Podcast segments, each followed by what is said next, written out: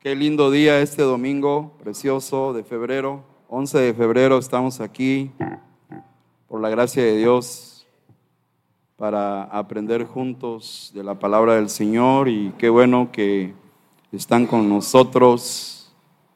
Gracias por ser y gracias por estar y gracias por coincidir.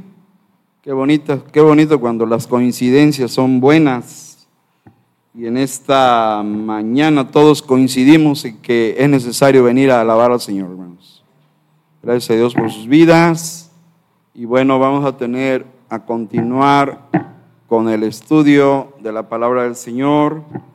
Tomamos el reto por primera vez ah, en esta iglesia de estudiar, aprender y practicar sobre todo los principios del libro de Daniel, hermanos. Maravilloso libro, qué libro tan hermosísimo en su mensaje, en su contenido.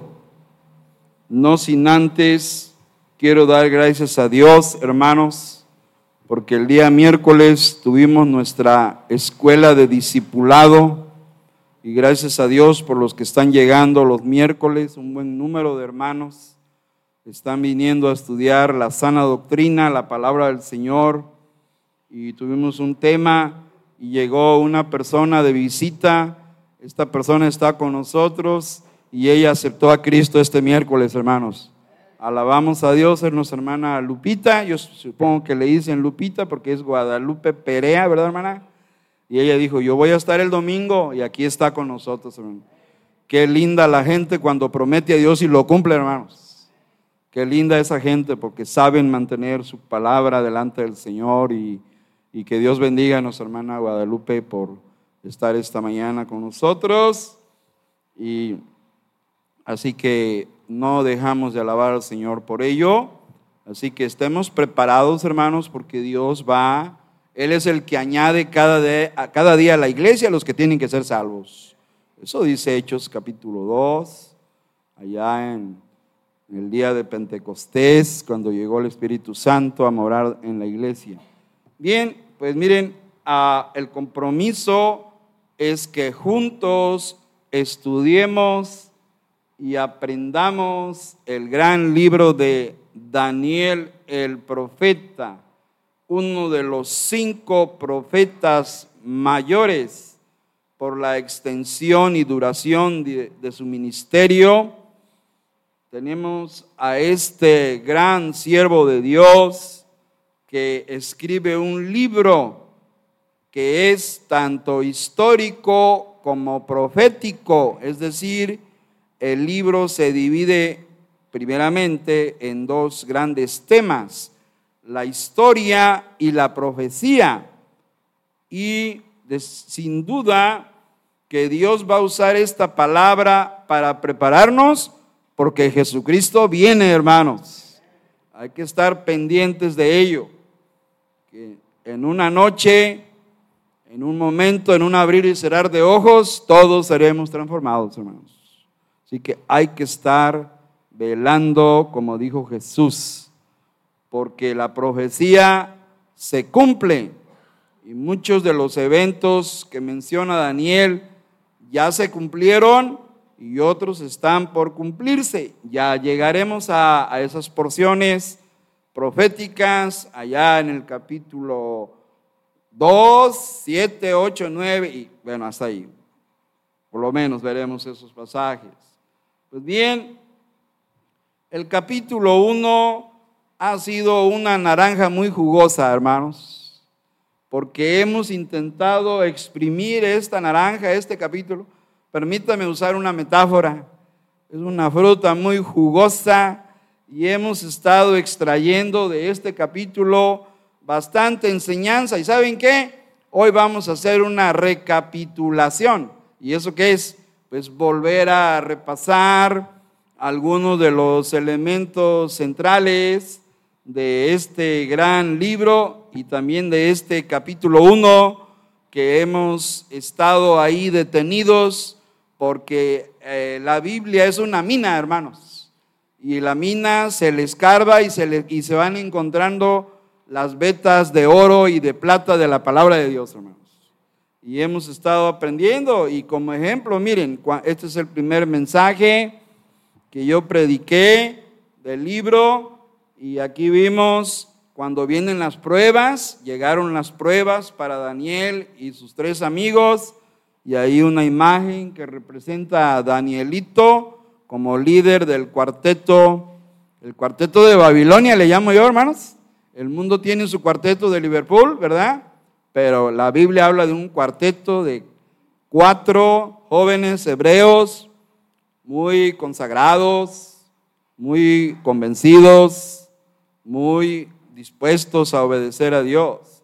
Y vimos allá, esto es recapitular, también en educación se llama realimentar. Estamos haciendo una realimentación.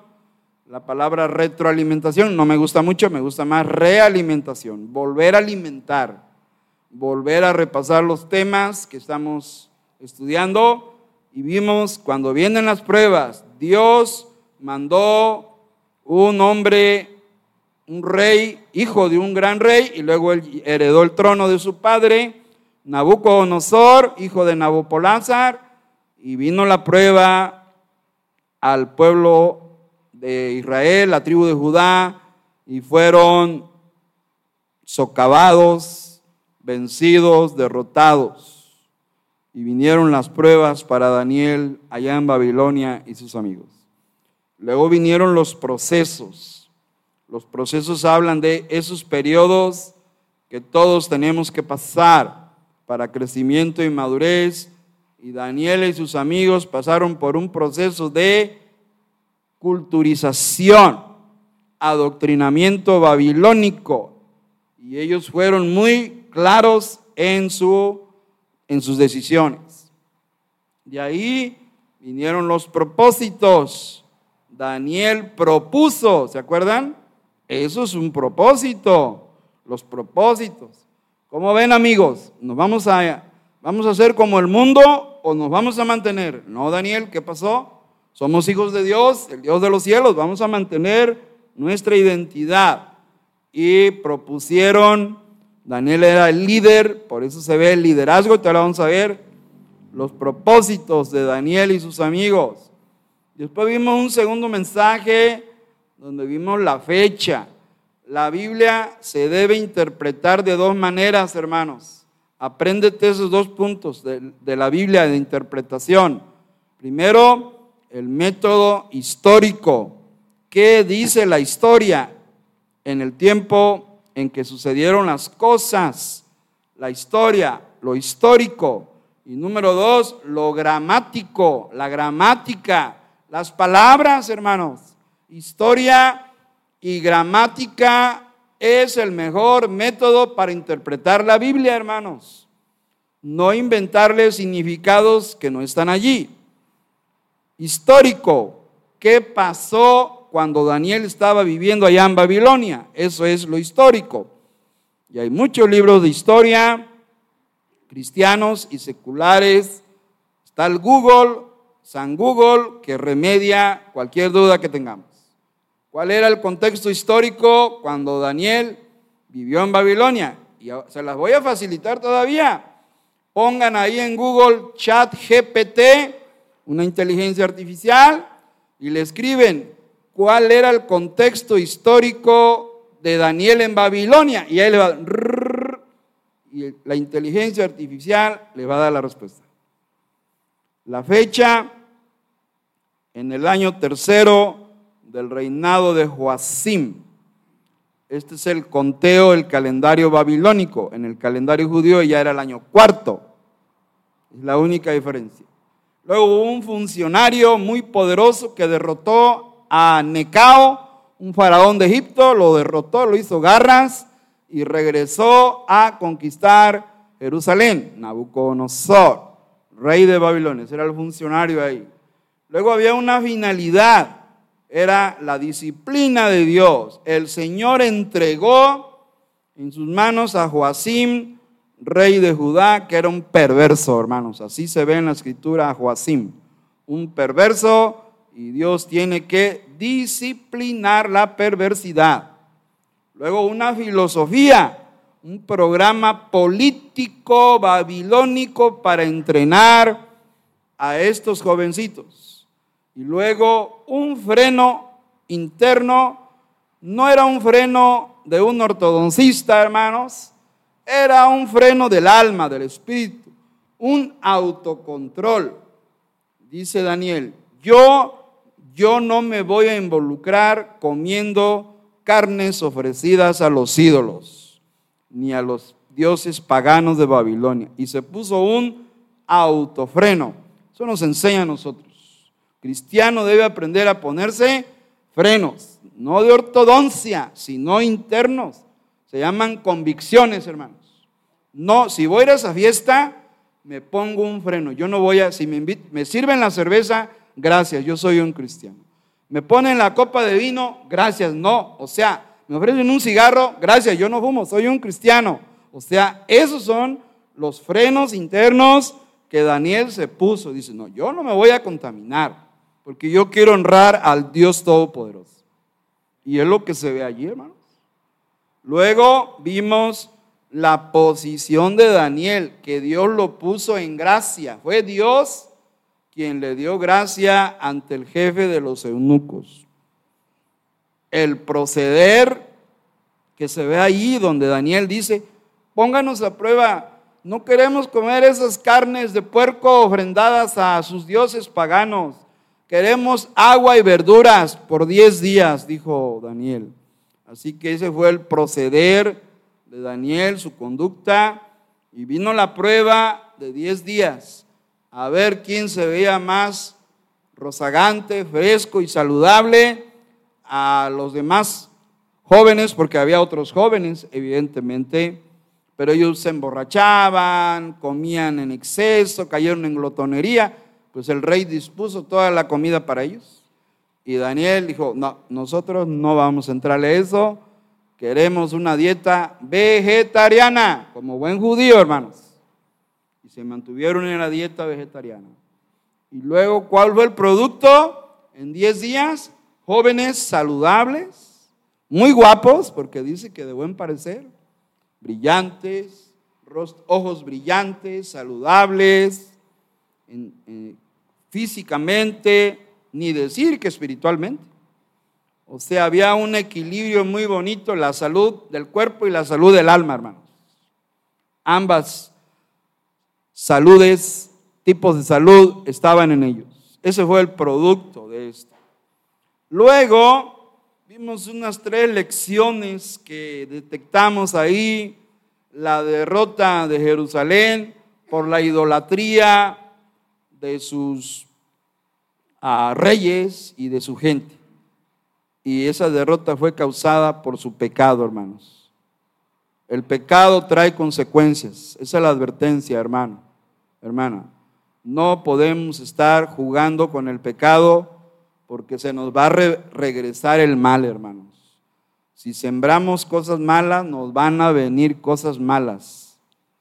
Y Joacim y su gente sembraron idolatría, paganismo, igual otros reyes antecesores. Manasés fue uno de los peores. Idolatría, fornicación y vicios y, Dios tuvo que permitir la derrota por su desobediencia, hermanos. Eso se ve allí. Luego se ve un desarrollo. ¿Cuál es el desarrollo? Un programa de entrenamiento. Los quisieron meter a un programa secular, académico, un entrenamiento de tres años. Se ve en la escritura. Y Daniel se mantuvo, sí, dentro de, pero guardando los principios cristianos. Y luego, la lección de la decisión. Aprender a tomar decisiones. Daniel sabía tomar buenas decisiones. Esto nos enseña, cuando vas a tomar decisión, hermano, o ponla en las manos del Señor, hermano. Daniel no dijo, ay, pues se me ocurre esto, o yo, no, no, no, Señor, si es tu voluntad, traigo, pongo en tus manos esta decisión. Siempre debemos buscar el rostro de Dios, hermanos. Amén. en las decisiones.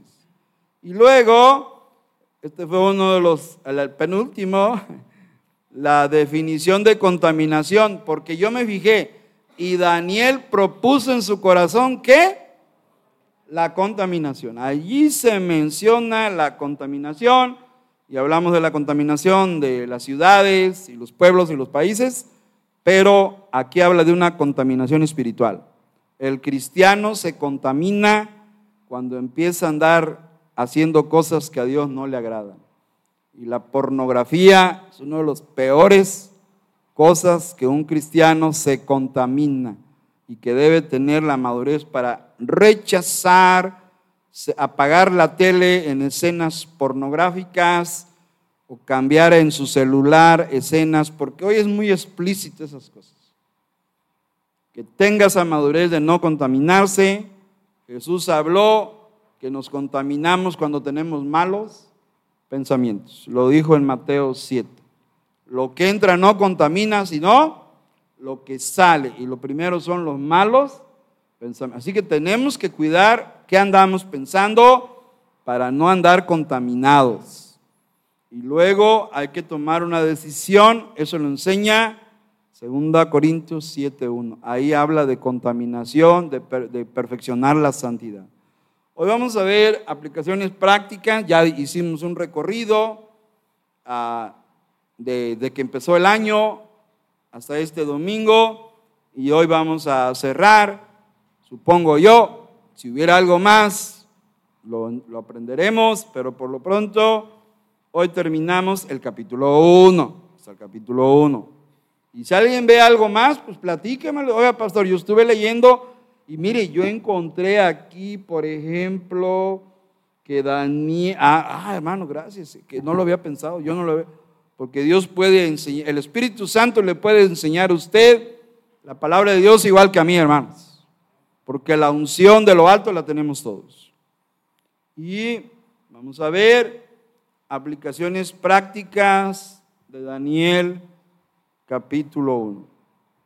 Vamos a ver la primera. Lo primero que debemos aprender. Ya vamos a la praxis. Si es buena la teoría, es buena la doctrina, la necesitamos siempre, en todo ámbito es necesaria la teoría y la doctrina. Pero también necesitamos saber cómo voy a practicar eso que dice la Biblia. Para ello vamos a orar, pedir la dirección de Dios. Oremos todos, hermanos. Señor, agradecemos este buen día y en este momento venimos ante ti agradecidos, pero humillados también, porque reconocemos que solo tú eres santo, Señor, y solo tú eres digno. Nosotros somos siervos inútiles y venimos que nos ayudes en entender la Biblia, en memorizarla, conocerla, pero también que nos ayudes a practicarla, Señor. Te ruego que bendigas este hermoso grupo de hijos tuyos hijos e hijas del Dios Altísimo, Señor. Y que puedas transformar nuestras vidas con el poder de tu palabra, Señor. En el nombre de Cristo. Amén. Bien, vamos a las aplicaciones. Porque ya, ya con cuatro o cinco predicaciones del capítulo 1, ya, ya nos debe quedar claro qué contiene Daniel capítulo 1. Pero ahora vamos a, a lo mejor o sea, hemos pasado cuatro o cinco domingos como oidores, ¿verdad, hermanos?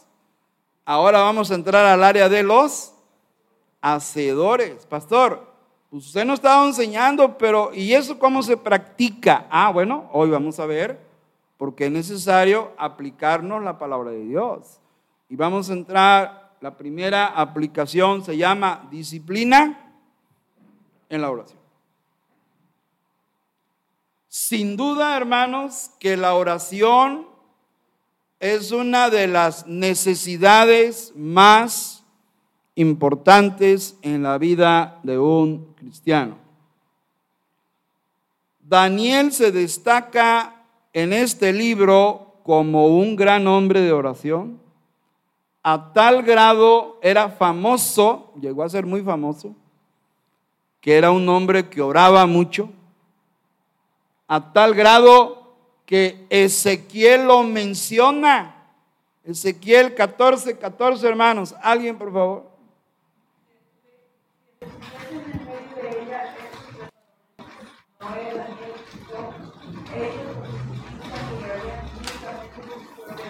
Muy bien.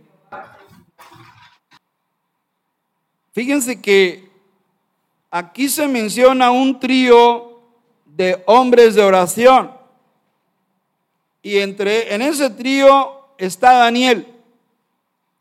Y mire que es Ezequiel, el profeta, que está reconociendo ese carácter espiritual de estos tres hombres. Ezequiel era contemporáneo de Daniel, probablemente se conocieron allá en Babilonia, porque Ezequiel también fue llevado a Babilonia, hermanos. Muy probable se conocieron. Sin duda que Daniel era un poderoso líder de oración y aquí se reconoce a Daniel. Tres hombres. Primeramente Noé, oraba por los inconversos antes de subirse al arca, hermanos. Pedro le llama pregonero de justicia. Predicaba la justicia de Dios, predicaba el Evangelio, hermanos. Y la gente no se quiso arrepentir. Se cerró el arca y las almas se perdieron, hermanos. Pero Noé les predicó. Noé pudo haber dicho, como Pilatos, me lavo las manos porque yo les he predicado y no se quieren arrepentir. Según Génesis capítulo 6, 7, 8, 9, como se ve ahí. Ese era Noé. Luego se menciona a Daniel en ese orden. Para mí debería ser Job. Habría que ver el texto hebreo cómo está organizado. Históricamente, primero fue Noé, un antediluviano y postdiluviano. Vivió antes y después del diluvio. Luego seguiría Job, uno de los patriarcas. Y Job vivió en el tiempo de Abraham. No sé si se conocieron, pero Abraham y Job más o menos son de la, decimos aquí en México, de la misma camada, hermanos. De la misma temporada de los patriarcas. Ese fue un patriarca. Así es. ¿Por qué? Porque el libro de Job refleja un contexto patriarcal. No había iglesia, no había gobierno, no había instituciones, solo era un hombre que Dios lo bendecía, lo se enriquecía, era un hombre temeroso de Dios, perfecto, que se preocupaba por los hijos, por la familia. Ahí está Job. Y también era un hombre de oración. Pero el tercero es Daniel. Daniel surge como uno de los grandes hombres de la historia judía y fue una persona real. Los críticos del libro dicen que Daniel es un personaje inventado. Bueno, son inconversos. Y el hombre natural no percibe las cosas que son del Espíritu de Dios. Hay, hay razones de que un inconverso ataque y critique la Biblia porque no la entienden, hermanos, y no tienen al Espíritu Santo. Pero Daniel se menciona en Ezequiel 14, 14, 28, 3, Mateo 24, 15 y Hebreos 11, 33. Es decir, Daniel fue un personaje real. Daniel fue un personaje histórico. Daniel fue verdadero. Existió Daniel, porque lo menciona Ezequiel dos veces. Eh, Mateo lo menciona, que en labios de Cristo, por supuesto. Cristo mismo menciona al profeta Daniel, o sea, sí vivió, si existió. Mateo 24, 15. Alguien, hermanos, por favor.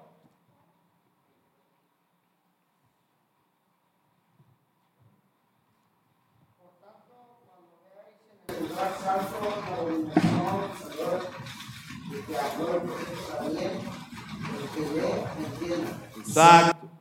O sea, ahí está hablando el Señor Jesucristo y está mencionando el capítulo 9 de Daniel y está mencionándolo.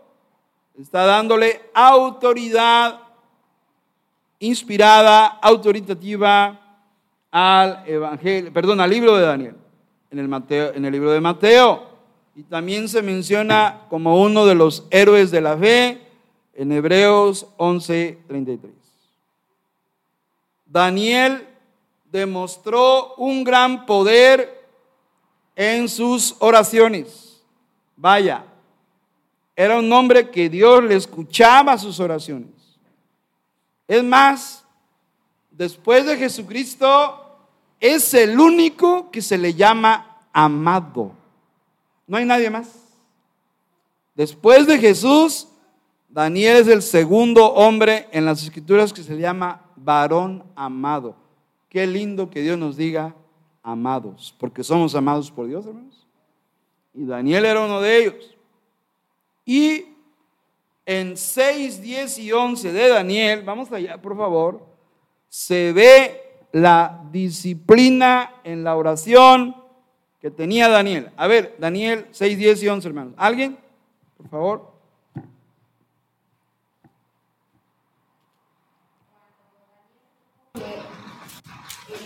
había sido firmado entre entró en su casa y abiertas las ventanas de su cámara que daban hacia Jerusalén, se arrodillaba tres veces al día y oraba y daba gracias delante de Dios como lo solía hacer antes. Entonces se buscaron aquellos hombres, hallaron a Daniel orando y orando y Así es. Vean la gran disciplina, profunda disciplina de este siervo de Dios, según el versículo 10. Cuando Daniel supo que el edicto del rey había sido firmado, entró en su casa y abiertas las ventanas, dijo Daniel, yo no tengo nada que esconder, yo no me ando escondiendo de nadie, eso habla de la transparencia de Daniel. Cuando alguien vive una vida recta no tiene nada que esconder, ¿sí o no, hermanos? El que se esconde es que anda haciendo cosas malas. Es que no quiero que sepan, es que no, quiero que nadie me vea. Ah, algo bueno, algo malo anda ocultando. Pero Daniel, una vida limpia, una vida transparente. Y dice el texto, y abierta las ventanas desde su cámara, esto es su recámara, es lo mismo que daba hacia Jerusalén era la manera de orar, era un mandato de Dios allá en Deuteronomio. Orar buscando la brújula, a ver, ¿para dónde me queda Jerusalén? A ver, a ver, la brújula, vamos a ver, ah, para allá, ah, bueno, vamos a orar hacia allá. En esa postura corporal, levantando las manos como un intercesor judío, se arrodillaba tres veces al día, hermanos. No oraba nomás una, oraba tres veces al día. Eso habla de disciplina, hermanos. Esa es la disciplina que necesitamos todos, hermanos. Pastor, yo oro tres veces al día también. Ah, sí, hermano. ¿Y cómo le hace? Mire, en el desayuno yo oro, y luego en la comida, y luego en la cena. Ah, sí, hermano, pero eso no, eso no, eso no, hermano. Eso no vale, hermano. Estamos hablando de orar por las necesidades por las peticiones, ¿verdad? Y Daniel tenía, ¿ustedes creen que como gobernante segundo de un imperio inmenso no tenía mucho trabajo secular que hacer? Díganme, ¿sí o no, hermanos? Claro, claro, que oye, oye, le decía al rey, Daniel, quiero que vayas y supervises aquel reino, quiero que vayas a aquella provincia, quiero que me cheques aquel gobernante. O sea, tenía muchas tareas seculares porque él tenía un ministerio bivocacional, hermanos, aprendamos eso. ¿Por qué bivocacional? Porque le servía al rey y le servía al rey de reyes. Servía a los dos. Esos se llaman ministerios bivocacionales. Dios les da un doble llamamiento. Un llamamiento secular y un llamamiento ministerial al servicio de Dios. Así que profético. Entonces, tres veces era el patrón hebreo de oración. Y no lo instituyó Daniel. Se menciona en el Salmo 55, 17 ese patrón de oración. ¿Alguien, hermanos? Todos juntos, a ver, vamos a ponernos en pie. Salmo 55, 17, por favor. Nos ponemos de pie todos son necesarios estos recesos corporales. Salmo 55. Si dije 55, sí, 55, 17. ¿Qué dice Salmo 55, 17? ¿Todos juntos dice? Tarde y mañana y a mediodía oraré y clamaré y él oirá. Y este salmo lo escribió David, es un másquil, una meditación, una instrucción. Un másquil era una instrucción, una enseñanza. Así que David instituyó antes que Daniel.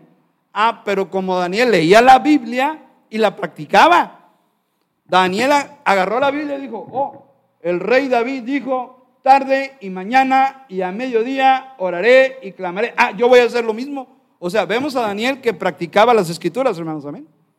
No solo lo leía, es que yo me sé el Salmo 55 de memoria. No, hermano, pues bueno, está bien que te lo sepas de memoria, pero hay que practicarlo, hermano. ¿Pueden sentarse, hermanos? O sea, que estamos viendo un patrón de disciplina en la oración, hermanos. Aquí en la iglesia, durante la pandemia, en, durante 40 días que empezó la pandemia, nos pusimos a orar tres veces al día. ¿Recuerdan, hermanos? Unos a las 7 de la mañana, otros a las 12 del mediodía y otros a las 9 de la noche. El, horario del calendario gregoriano, hermanos, acá de este lado. Allá los judíos es otra manera. Ellos dicen tarde, mañana y a mediodía. ¿Por qué tarde? Porque el día nuevo comienza a las seis de la tarde, por eso es tarde. Y luego, mañana, al levantarse oraban, oraban a las seis de la tarde, al otro día levantarse, supongo que a las seis, y luego a mediodía, a las doce, era el patrón hebreo de oración. Y entre cristianos orábamos, bien que me acuerdo, y hace unos dos semanas empezamos 21 días de oración, donde pedimos a ver quiénes oran a las 7, hermanos. Y varios de ustedes yo oro a las 7, dijeron. Amén, hermano. Yo oro a las 12, pocos se anotaron a las 12 porque el trabajo y algunos a las 12 y otros a las 9 de la noche. Es decir, estamos distribuidos orando tres veces, hermanos. Les pido por favor que nos involucremos en la oración. Como decía, o todavía dice, porque vive el pastor José Barbosa, él, él usaba la palabra o la usa todavía en su predicación, es menester, que quiere decir es necesario. Es menester seguir apoyando el plan de oración de la iglesia Masai, donde estamos orando por 21 días. Amén, hermanos. Amén, hermanos. Eso es importante. Sabemos quiénes están involucrados porque responden, yo ya oré, hermano, yo estoy orando. Y sabemos quiénes no están involucrados. Esto así es, hermanos. Esto así es. Hay unos que aman y han entendido el poder de la oración y otros todavía no lo han entendido, por eso no se involucran, pero estaremos orando que Dios trabaje. Bien, primera aplicación, disciplina en la oración. Dos, ¿cuál es la lección? Dependencia de Dios. A ver, vámonos a Daniel, versículo 12. ¿Qué dice el versículo 12? ¿Alguien por 1.12 de Daniel, hermanos?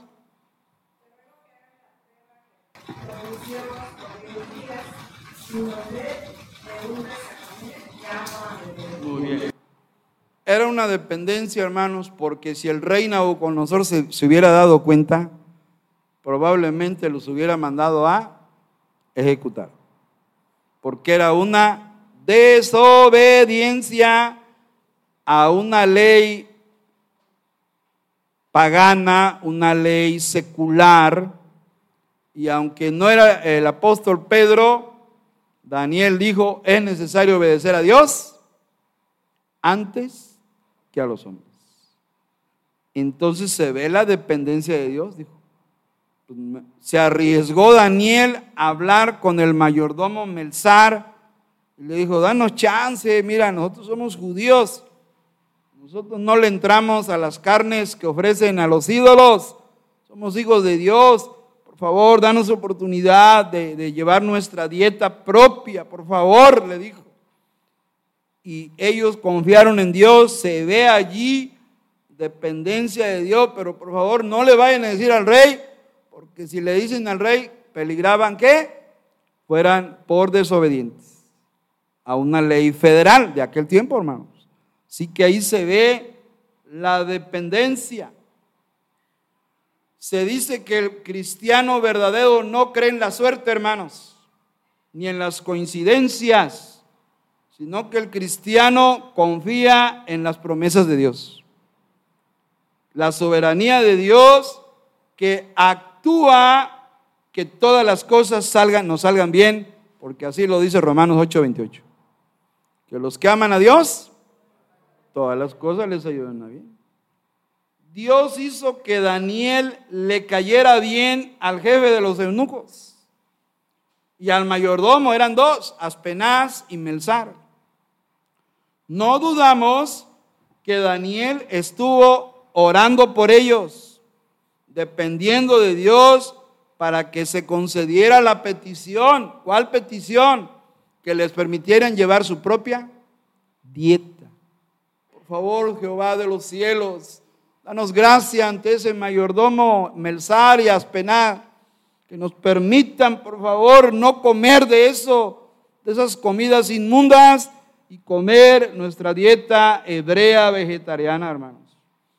Así que, hermanos, cuando confiamos en Dios, Dios puede mover a nuestro favor la voluntad de los inconversos. ¿Oyó lo que dije?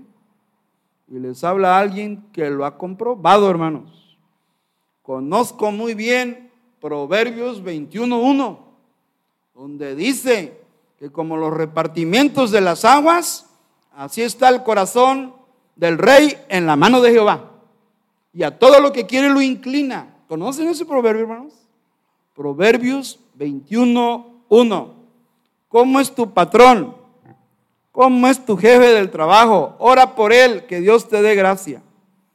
Lo he comprobado con mis supervisores, con mi jefe del sector, con la secretaria de educación, el secretario de educación, me le acerqué en el, allá en el World Trade Center en Veracruz.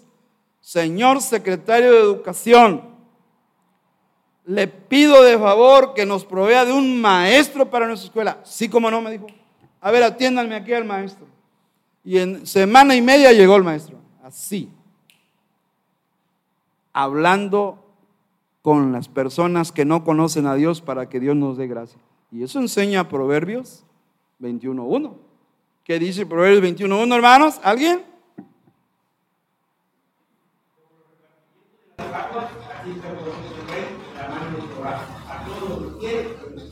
Exacto. Los repartimientos de las aguas son canales de irrigación, hermanos, canales de riego. Es una metáfora. No, aquí es un símil, es una comparación. Un símil un comparativo. ¿Cómo? Cuando se usa el cómo, se están comparando. Como los canales de riego, los repartimientos de las aguas. Así está el corazón de quién, hermanos? Del gobernante en turno, del cual sea, quien sea. ¿Y dónde está el corazón de ese gobernante? ¿En, en dónde está ese corazón, hermanos? ¿Qué dice? En la mano de Jehová y a todo lo que quiere que lo inclina. Vean, así que Daniel dijo, yo voy a orar por ese que nos permiten llevar nuestra dieta. Hay que aprender esos principios de dependencia de Dios, hermanos. Nehemías hizo lo mismo, no vamos a ir a Nehemías. En Nehemías 1.11, Nehemías estaba orando que Dios le diera éxito en los planes de reconstruir el muro de Jerusalén. Y cuando estuvo en la presencia del rey, el rey le preguntó, ¿por qué estás triste? Y Enemías se espantó, arriesgaba, estaba prohibido estar triste delante de un rey pagano. Pero dice ahí Daniel 2, entonces oré al rey de los cielos. En ese momento dijo, ayúdame Padre Santo con este hombre. Y Dios le ablandó el corazón al rey Artajerjes y le dio el dinero y el permiso para ir a Jerusalén a reconstruir los muros. El corazón del rey está en la mano de Jehová y no solo del rey, de cualquier inconverso, hermano. Cualquier autoridad secular de hacienda, de educación, de cualquier, si tú oras por él, Dios te da gracia delante de sus ojos, hermano. Aprende, hermano, aprende a Daniel, que dependió de Dios y dijo a sus amigos, ¿saben qué? Yo le voy a proponer que nos permita llevar nuestra propia dieta. No le vamos a entrar a las carnes ante los ídolos ofrendadas, eso no le entramos. Así que Daniel dependió de Dios. Por diez días demostró que confió en el Señor. Eso nos enseña que le debemos confiar a Dios hasta los pequeños detalles de la vida diaria, porque a Dios le interesa todo de nosotros, hermanos. A lo mejor tú dices, no, yo, no, yo no, no creo que a Dios le importe este dolor de rodilla. Es nuestro Padre, un Padre perfecto y amoroso, le importan sus hijos, ¿cierto, hermano? Si un padre terrenal le importan sus hijos, imagínense a nuestro Padre, hermanos. A Dios le interesa todo lo que sientes, lo que piensas, lo que te preocupa, hermano, hermana. Cualquier situación que te inquieta, llévala ante su presencia para que Él te ayude, te bendiga y te dé la victoria, hermano. Es importante a confiar, depender de Dios. Es un principio. Y nos vamos al tres, hermanos. Diferencia cultural. Diferencia cultural. Los cristianos se tienen que diferenciar. La pronunciación española sería diferenciar. La diferencia, dicen ellos. Diferencia cultural. Porque nos rodea una cultura aquí en Poza Rica, donde, donde vivamos. ¿Qué es la cultura? Cultura son las creencias, valores, tradiciones de los grupos humanos, pueblos o naciones. La cultura influye en todo lo que hacemos y pensamos y decimos. La cultura incluye el lenguaje, la manera de hablar, incluye comportamientos, incluye ideas tradicionales cómo, se, cómo debe vivir una persona en la manera del mundo y las relaciones entre ellos. Y Daniel y sus amigos presentaron resistencia. Hermanos, los cristianos de hoy deben aprender a presentar resistencia para no adoptar la cultura del mundo, hermanos. En aquel tiempo era una cultura babilónica. Y ellos aprendieron a destacarse, a separarse, a diferenciarse. Como bien lo dice Primera de Juan 2.15. Ahí está el texto, hermanos. Dios quiere que tú seas diferente, hermana, hermano.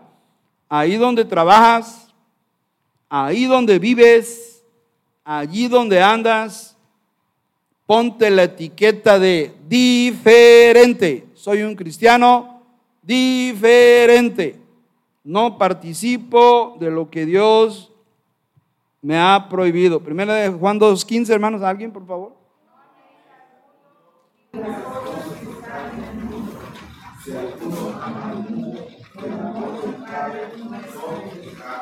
Qué tremendo, hermanos. Qué tremendo esto que dice Juan no améis el mundo.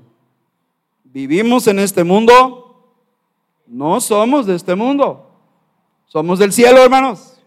Nuestra ciudadanía está en los cielos. Aquí vamos de paso, hermanos, somos peregrinos. Lo dice un himno, soy peregrino aquí. Qué lindo himno. Al rato, hermano, por favor, aquí. Somos peregrinos, no venimos a quedarnos. Esta temporada en la tierra, Dios nos está preparando para lo que viene.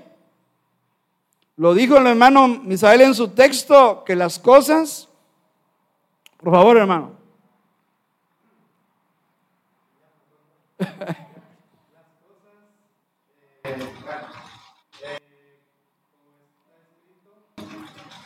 eh, cosas que no vio ni oído yo son las que Dios las que han puesto, ni las que ha subido el corazón de Eso. son las que Dios ha puesto ha preparado para los que le aman. Bueno, hermanos, esto no es nada, lo que viene va a ser tremendo. Para empezar, estaremos con Cristo. Y ya estar con Cristo, lo tendremos todo, hermanos. Piénselo. Esto es un periodo de entrenamiento en la tierra, en la iglesia. Dios mandó a su iglesia, edificaré mi iglesia. La iglesia es el centro de entrenamiento para vivir en el cielo y luego en el milenio con Cristo Jesús. ¿Listos con eso, hermanos? Aquí no estamos para quedarnos, nos vamos con Cristo cuando venga una noche por su iglesia, hermanos. Se llama el arrebatamiento, acuérdense. Pero mientras tenemos que ser qué? Diferentes. No améis el mundo. Y no se refiere a que no tengamos anhelos. Eso, son, eso es bueno, lo dice Tesalonicenses. Nos ocupemos en el trabajo, tener una casa. Esos, esos son deseos normales. Amar el mundo se refiere a el sistema de vida que se opone a Dios. Ese es el mundo aquí. Recuerden que la palabra mundo en la Biblia tiene tres significados, ustedes ya lo saben. Primer significado de mundo, la creación de Jehová en la tierra, el mundo, eso se refiere a toda la creación. Primer significado de la palabra mundo. Segundo significado, la humanidad, porque de tal manera amó Dios ahí es la humanidad. Dios, Dios amó a la humanidad y mandó a Cristo a morir.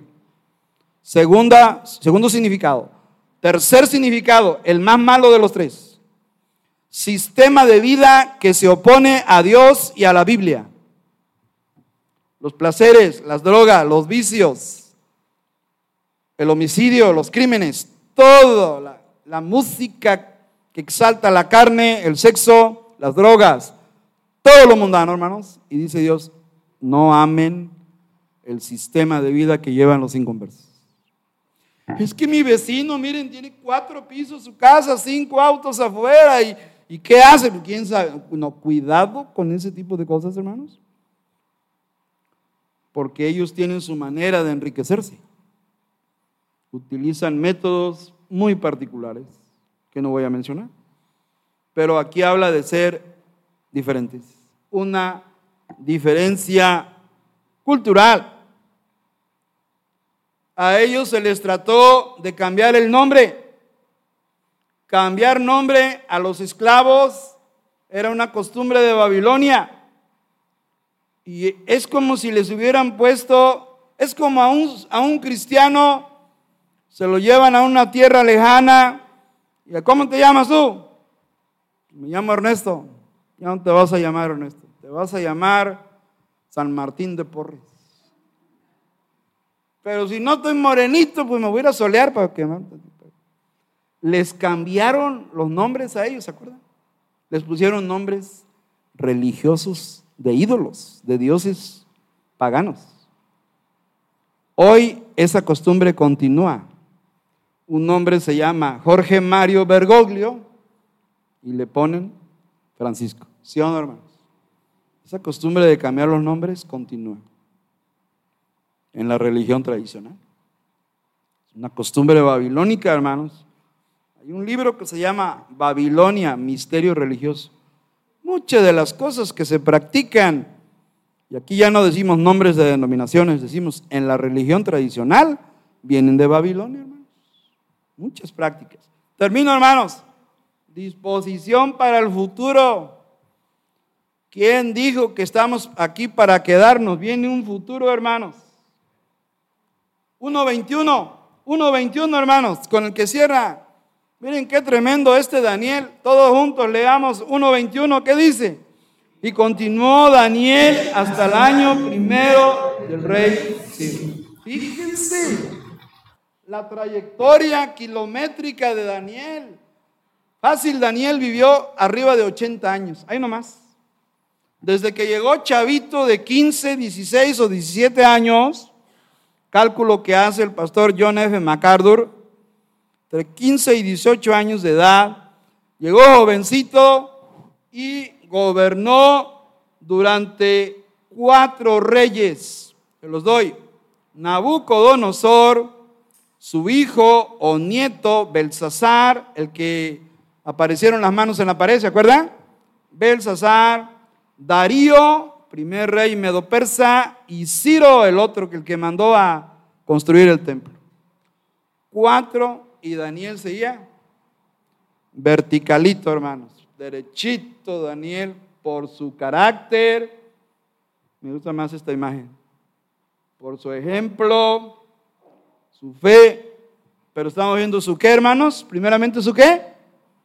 Su disciplina en Daniel nomás oraba un ratito y ya se iba. ¿Sí, hermanos? Tres veces al día. Dependía de Dios, se diferenció culturalmente y eso le ayudó a tener una disposición para cuándo, hermanos? Para el futuro. Tú estás aquí, tú no sabes que Dios te está preparando para un ministerio. Pregúntale al hermano Juan Avendaño cuando él se convierte aquí, donde le evangelizan, les ponen el plan de salvación. Y ahí empezó el hermano con su esposa, sentado, aprendiendo, creciendo, yendo a conferencias, bien que me acuerdo, nos tocó ir juntos a una conferencia, varias. Ahí va, creciendo y, y sentado, aprendiendo, hasta que Dios dice y pone en su corazón, necesitamos un obrero laico, sí, pero un obrero que tiene corazón para Dios y ahorita está en Zacatlán, Puebla. Ahí está. Él no imaginaba cuando se convirtió en 2000, en el año 2000, cuando vinieron a evangelizarlo, para el 2000, porque él comenzó hace como dos años, 2003. Bueno, fuimos desde el 2013 a evangelizar a Zacatlán. Ven que me acuerdo, ¿se acuerda, hermano Oscar? Diciembre de 2013, la obra ahí ya tuvo más de 10 años, 11, va para 11 años, 3. Ahorita en diciembre hizo 11 años, 10 años, perdón, 10 años. Dios lo está preparando para, al hermano Juan, al futuro. Y así Dios te puede estar preparando, señorita. Dios necesita misioneras. Joven, Dios te puede estar preparando. ¿Por qué es lo que trabaja Dios? La permanencia de Daniel hasta el reinado de Ciro demuestra que Dios prepara a sus hijos para oportunidades de servicio ministró bajo cuatro reyes y a lo mejor fue testigo cuando fueron por él, cuando el cautiverio regresó a Jerusalén. Como dice primera de Juan, el que hace la voluntad de Dios permanece para siempre. Y Daniel permaneció, hermanos, porque tenía disciplina en la oración, dependía de Dios, se diferenció de los inconversos, tenía una diferencia cultural y por lo tanto tenía una disposición para el futuro. Dios te puede estar preparando, hermano. No, pero es que yo ya, yo, yo, yo estoy en la tercera edad. Ay, hermano, no me... Moisés a los 80 años Dios le habló de en medio de la zarza. Tres periodos de Moisés, me lo sé de memoria, 40, 40, 40. 120 años vivió Moisés. 40 mató a un egipcio y tuvo que huir de Egipto. Allá se aventó 40 años Allá Dios le habló y regresa a dirigir a Israel y se hizo 40 años llevando al pueblo de ahí de Egipto a la entrada del río Jordán. Ahí quedó nada más. Así que son 120 años. Así que en la Biblia se ve que Dios nos prepara en la tercera edad para servirle. Dios siempre tiene oportunidades, nos está preparando para el futuro. Termino, hermanos. Cierre. Conclusión. Lo que destaca de Daniel es que, hermanos, su carácter. Demostró integridad al mantener su fe en Dios. Incluso en circunstancias que, hermanos, muy difíciles. Los cristianos podemos aprender a mantener la integridad y fidelidad a Dios en situaciones difíciles. Seamos imitadores de lo bueno, hermanos. Amén. Daniel es un siervo que merece ser imitado. ¿Y en qué lo imito, pastor? Ya te lo dije. Primeramente en su qué, hermanos. Disciplina en la oración. ¿Qué más, hermanos? De confiar y depender de Dios. Tres, diferenciarte. Que no diga, no, eh, ese que va al templo es igual, dice grosería, mala paz, es igual que todos, no se diferencia. No, hermanos, que no digan eso de nosotros. Diferencia cultural y disposición, Dios nos va a preparar para servirle, hermanos. Eso se ve en la vida de Daniel y nos ponemos de pie para ir a este gran versículo, Lucas 16, 10. ¿Puestos en hermanos? Aquí terminamos, hermanos. Lucas 16, 10. Tremendo de, aprendámoslo de memoria. Bueno, yo me lo sé. Vamos a aprenderlo, hermanos, para tener más versículos que dar. Hay un poco de escasez, hermanos, que, dice, dijo Pablo a los, a los colosenses, la palabra de Cristo mora en abundancia. ¿verdad? 16, 10. Aquí vamos a cerrar este tema. Y el capítulo, por lo pronto, bueno, no, el capítulo que quede abierto, a lo mejor Dios nos quiere enseñar otras cosas. Porque para Dios no hay límites, hermanos, amén. Ahora, si yo les hablara de, lenguaje en clave de la Biblia, híjole, ese es otro tema muy profundo, hermanos, pero eso será para otra ocasión. Leemos todos juntos. ¿Qué dice? El que es fiel en lo muy poco, también en lo más y el que lo muy poco es injusto, también más es ¿Le entendemos a Cristo sus palabras, hermanos? Cristiano que es obediente en una pequeña responsabilidad que Dios le dé, hacer el aseo del templo. Yo voy a, servir a mi Dios haciendo el aseo. Y ser fiel ahí al rato que hace Dios. Te da otro ministerio, hermanos. Amén. Dios quiere que seamos fieles en lo poco para que Dios nos dé una responsabilidad más grande. Pero si no somos fieles en lo poco, ¿sabe cuál es el bien en lo poco? La asistencia, hermanos. La asistencia a la iglesia debe ser algo. Eso, es fácil, yo asisto, porque Dios manda no dejando Ser fieles en lo poco para que Dios te mande al futuro a hacer algo importante para Él. Amén, hermanos. Tú tienes una misión que cumplir, se llama misión de vida, un proyecto de vida para Dios y Dios espera que lo hagamos, hermanos, cuando Él nos diga. Así que vamos a orar en esta mañana. Terminamos orando. Amado Padre, gracias te damos en esta hora. Señor, nos quedamos muy cortos al ver la vida de Daniel, tu siervo, que está en el cielo contigo en este momento, no lo dudamos. Pero él dejó un legado un hombre muy disciplinado en la oración, un hombre que aprendió a depender de ti, un hombre que se diferenció por sus convicciones de no practicar las cosas del mundo, un hombre que tú lo preparaste para el futuro en, aquel, en aquellos días, en aquellos años, en aquella época, Señor.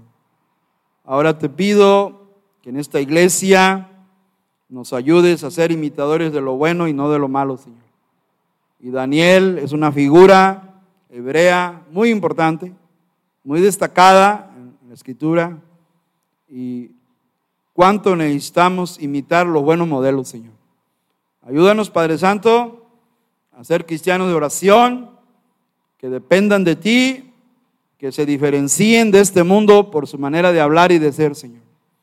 Y eso nos va a preparar para el futuro, Señor.